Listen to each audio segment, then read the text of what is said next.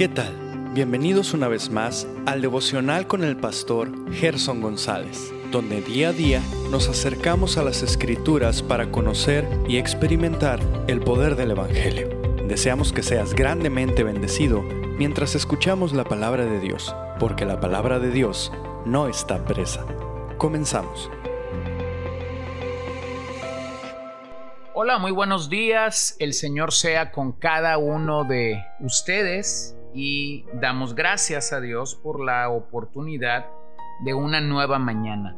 Bueno, estamos celebrando desde hace unos días el 506 aniversario de la Reforma Protestante y en nuestros episodios anteriores estamos revisando las cinco solas, estas cinco declaraciones uh, que bien funcionan como un resumen de la Reforma, pero que de ninguna manera podemos limitar a que la reforma es solo esto o que logró solo esto para nuestras vidas. Así que hemos considerado el día de ayer la gran victoria que se nos comunica a través de solo escritura, recordando que uh, en esa época la misa había desplazado la proclamación o la predicación de las escrituras, relegando el púlpito a una orilla y dejando la mesa de la comunión al centro de las grandes catedrales del momento. Pero la reforma traería de nuevo la palabra al centro de cada iglesia. Ahora permíteme referirme a la segunda sola, a la que llamamos sola gracia. Antes de que Lutero clavara sus 95 tesis en las puertas de la Catedral de Wittenberg, Lutero de hecho había enseñado que la salvación era por gracia y no por méritos humanos. Y nadie se había alarmado por ello, ya que en la teología estándar del catolicismo en la Edad Media y hasta el día de hoy se cree en la gracia. El problema con ello es la manera en que se aplica a la vida diaria. Según el romanismo, gracia es algo que Dios da a aquellos que se preparan adecuadamente para recibirla por medio de los sacramentos y que eso los capacita para ser más santos y más justos. Eso es comparado a beber una lata de Red Bull. Puedes beberla cuando quieres y entonces energizarte para seguir adelante. Lutero llegó a concluir entonces que es solamente Dios quien puede justificar al impío, según Romanos 4:5. Y no que uno simplemente reconoce y recompensa a los que se les arreglan para hacerse piadosos. Entonces Dios no es alguien que debe edificar sobre nuestros fundamentos, sino que Él crea vida de la nada. Esto significa, sin lugar a dudas, que el lugar para buscar la ayuda de Dios y confiar después en sí mismo no es el correcto. Lutero realmente estaba hablando de que debemos o deberíamos apoyarnos totalmente en Cristo porque Él es quien consigue toda justicia. La ley, por ejemplo, dice haz esto y nunca se hace. La gracia dice cree en esto y todo sea hecho ya. Así que en el pensamiento de la reforma, la gracia ya no se veía más como una lata de Red Bull espiritual. Era más bien visto como un matrimonio. Cuando Lutero buscó primero explicar con detalle al mundo su descubrimiento de la reforma, fue la historia de una boda lo que enmarcó sus palabras. Él recurrió al romance de la amada y su amada, y su amado, perdón, en el cantar de los cantares, especialmente en el capítulo 2, verso 16, donde dice, mi amado es mío y yo soy suya. Eso es lo que realmente la gracia puede hacer. Pero gracia no es algo que Dios nos da para hacer el bien, sino que gracia es la buena disposición que hay en Dios para favorecer gratuitamente a personas condenadas por causa de sus pecados.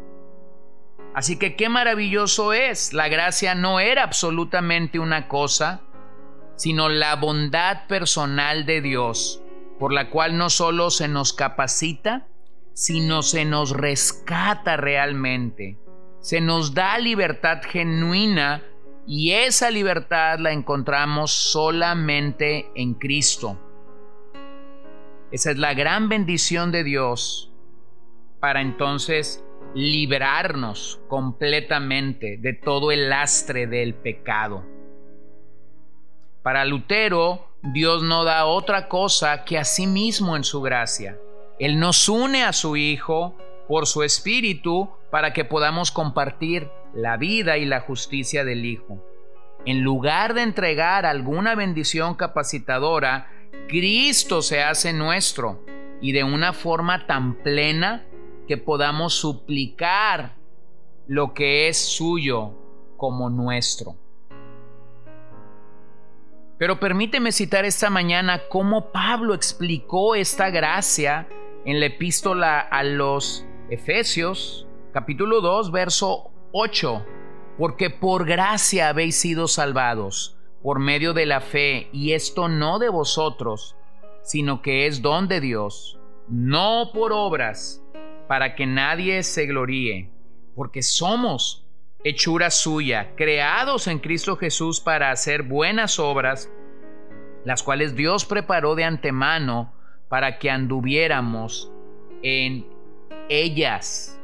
Recordad pues que en otro tiempo vosotros los gentiles, en la carne llamados sin circuncisión, por la tal llamada circuncisión hecha por manos de carne. Recordad que en este tiempo estabais separados de Cristo, excluidos de la ciudadanía de Israel, extraños de los pactos de la promesa, sin tener esperanza y sin Dios en el mundo. Pero ahora en Cristo Jesús, vosotros que en otro tiempo estabais lejos, habéis sido acercados por la sangre maravillosa de Cristo.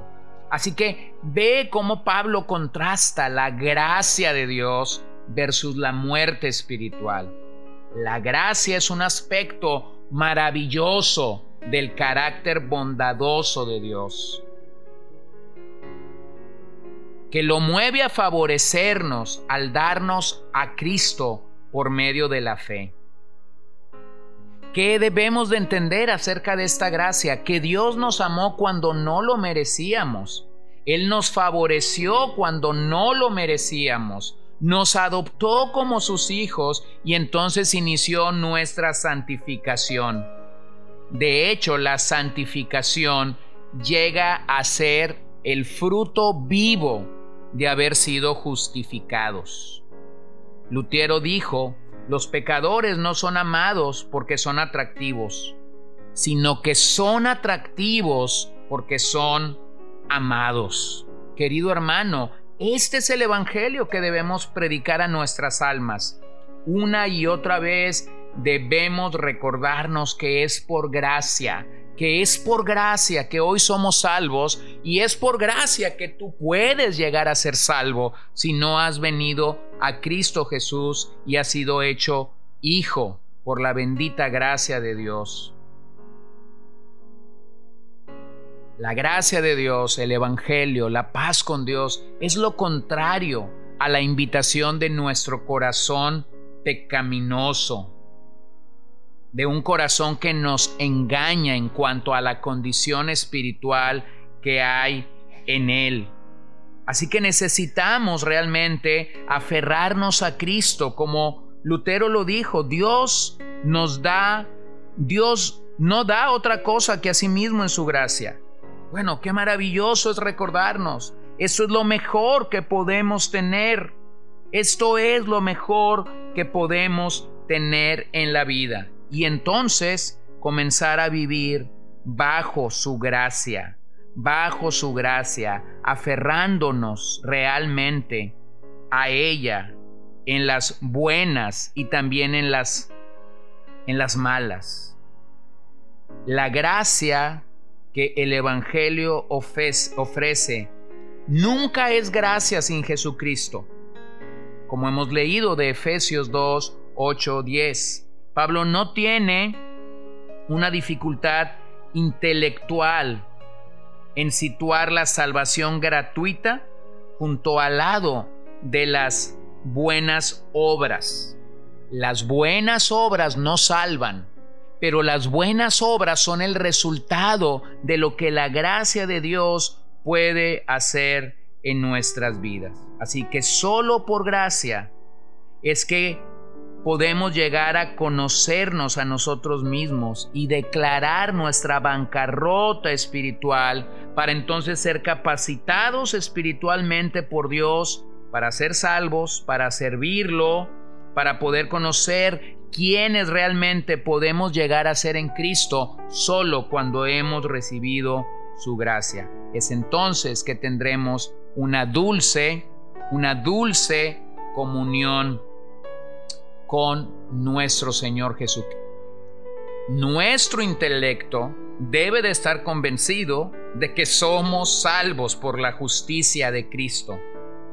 Y nuestras emociones deben de identificar que debemos aferrarnos al concepto de sola gracia cuando las cosas no van tan bien. Permíteme meditar o terminar leyendo el himno de Newman. Queridos cristianos, todos y cada uno regocijaos con júbilo brotando y con corazones y voz unidos y santos éxtasis cantando. Proclamad las maravillas que Dios ha hecho, cómo obtuvo su diestra la victoria, qué precio le costó nuestro rescate. A mí me dijo Cristo, aférrate fuerte a mí, yo soy tu roca y castillo yo mismo seré tu rescate. Por ti me esfuerzo y lucho, porque yo soy tuyo y tú eres mío. Y donde yo estoy, tú permaneces. El enemigo no nos dividirá. Bueno, qué maravilloso es que eso lo podemos decir hoy. ¿Y por qué podemos tener seguridad de nuestra salvación? Por la gracia de Dios. ¿Y por qué podemos tener seguridad de que iremos al cielo como hijos de Dios por la gracia de Dios, por la gracia de Dios. Así que si tú no conoces esta gracia, si no puedes ver la belleza de Cristo en su bondad, en su benignidad, en su generosidad y reconocer sus santos, sus santos caminos, este día yo te invito a que vengas delante del Señor y puedas reconocer que por tu propia justicia jamás podrás ser salvo, pero que hay gracia disponible para ti al venir al Señor por medio de la fe y para la gloria de Cristo y entonces poder tener una relación de paz con nuestro Señor. Permíteme orar esta mañana. Gracias te doy, Señor, porque podemos tener la seguridad y la confianza que tu palabra nos da. Qué maravillosas palabras paulinas porque por gracia habéis sido salvados. No hay otra forma en la que nosotros podamos ser salvos. Y te damos gracias por haber derramado tu gracia en la persona y en la obra de Cristo Jesús. Pero también ruego que quien me escucha esta mañana y ha intentado imponer su propia justicia y no ha podido, no ha podido acalmar o acallar su conciencia, a través de buenas obras, esa persona el día de hoy pueda reconocer que no es por obras, sino es por gracia, para que no nos gloriemos de nosotros mismos, sino únicamente vengamos y te demos la gloria a ti. En el nombre de Jesús oramos esta mañana. Amén. Gracias por acompañarnos el día de hoy. No olvides compartir este devocional con todos tus conocidos y recuerda que puedes seguirnos en Podbean, Spotify y Facebook como CCBN Los Mochis, para que puedas escuchar todos los mensajes, los devocionales y también seguir nuestras transmisiones en vivo. Esperamos que nos acompañes el día de mañana. Que el Señor te bendiga.